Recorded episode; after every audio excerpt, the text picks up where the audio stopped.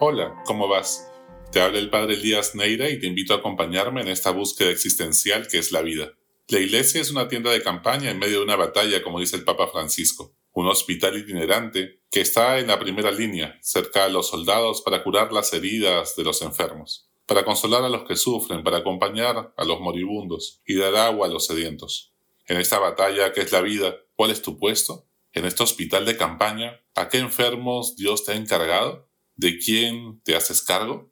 Evangelizar no es hacer proselitismo, como quien vende un producto o busca adeptos a una causa, para después exprimirles el bolsillo, adoctrinarlos con ideologías y creencias mágicas y luego manipularlos con la culpa para que no se atrevan a irse muy lejos de las sanguijuelas que lo están, le están chupando la sangre.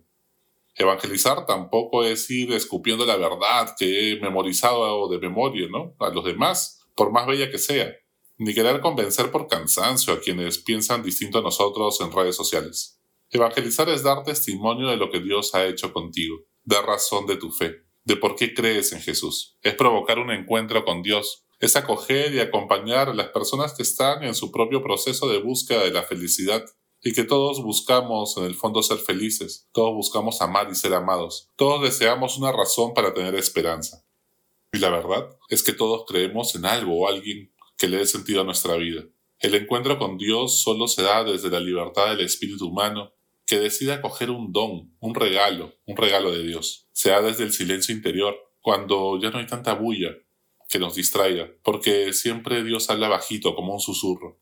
Se da en la humildad de reconocerse frágil, porque Dios acontece siempre en nuestra vulnerabilidad, cuando caemos en la cuenta de nuestras debilidades, cuando dejamos de creernos Dios. Y es que un cristiano evangeliza por amor, porque no puede callar lo que ha acontecido en su vida.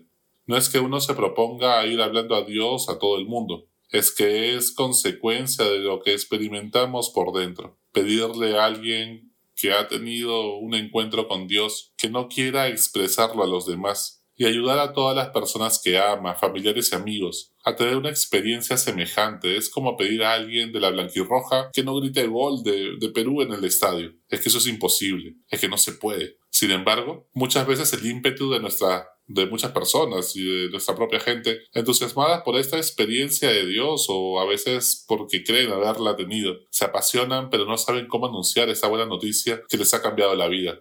Al querer comunicarlo a otros para que también se alegren con él o ella, pues no son coherentes con el estilo de Jesús, la pedagogía de Jesús. Por ello, a partir del Evangelio, te doy estos 10 consejos que te pueden ayudar a anunciar el mensaje de Jesús a las personas que te rodean. Primero, no lo haces solo. Jesús envía a sus discípulos de dos en dos y Él nos ha prometido que estará con nosotros siempre. Recuerda que nunca haces nada solo. Tienes a toda la iglesia que reza por ti y por estas personas y lo que estás haciendo. Así que ni te creas mucho si los resultados te acompañan, pues la conversión de las personas es gracia. Ni te desanimes si es todo lo contrario, pues no depende de ti, sino principalmente de la gracia de Dios en la libertad de las personas. Segundo, arriesgate nunca estarás 100% preparado. Jesús envió a sus discípulos a anunciar la buena noticia de que Dios los amaba ya en su primer año de vida pública. Ni siquiera tenían la Eucaristía. Jesús aún no había muerto ni resucitado ya los estaba enviando a todos a contarles que Dios los amaba y que no los había abandonado.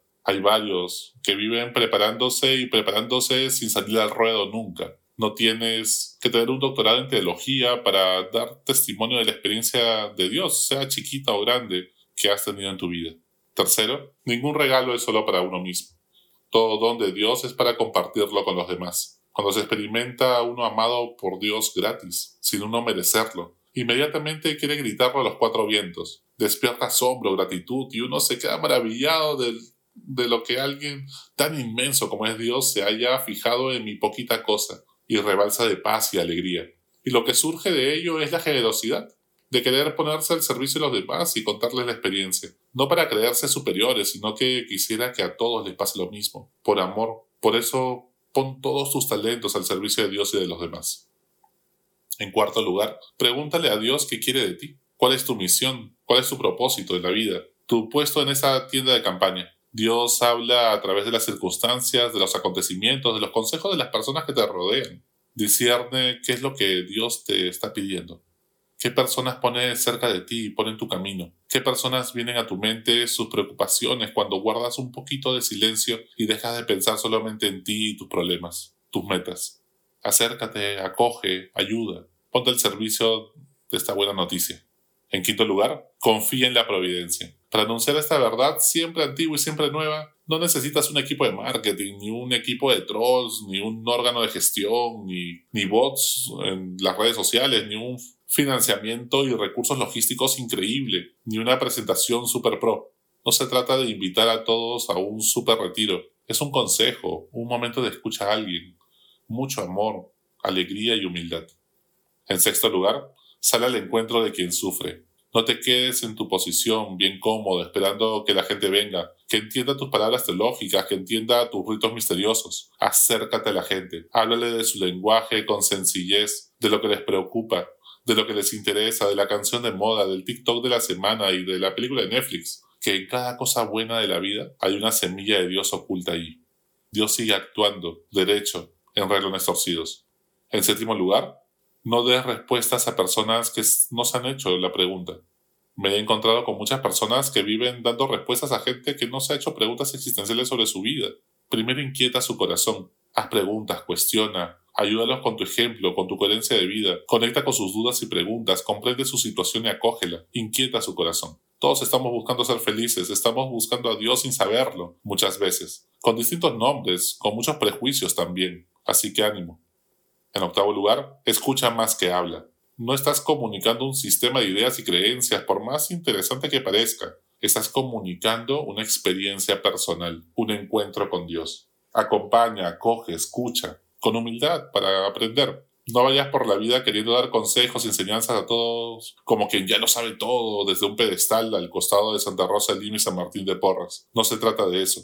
No se trata de que te creas superior a los demás como un iluminado. No seas atorrante. Que todos somos discípulos, que estamos aprendiendo poco a poco, con caídas, bajones, momentos de desesperación y angustia también. Y así vamos aprendiendo a tener fe.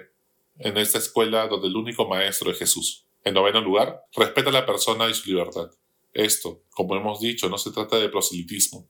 No venimos a convencer a nadie. No quieres controlar con tu sed de éxito las cosas no cuenta tu experiencia personal y respeta a cada persona. Cada uno tiene su momento, cada uno es libre. Si Dios no te ha puesto una pistola para que creas, ¿quién eres tú para manipular y seducir a la gente?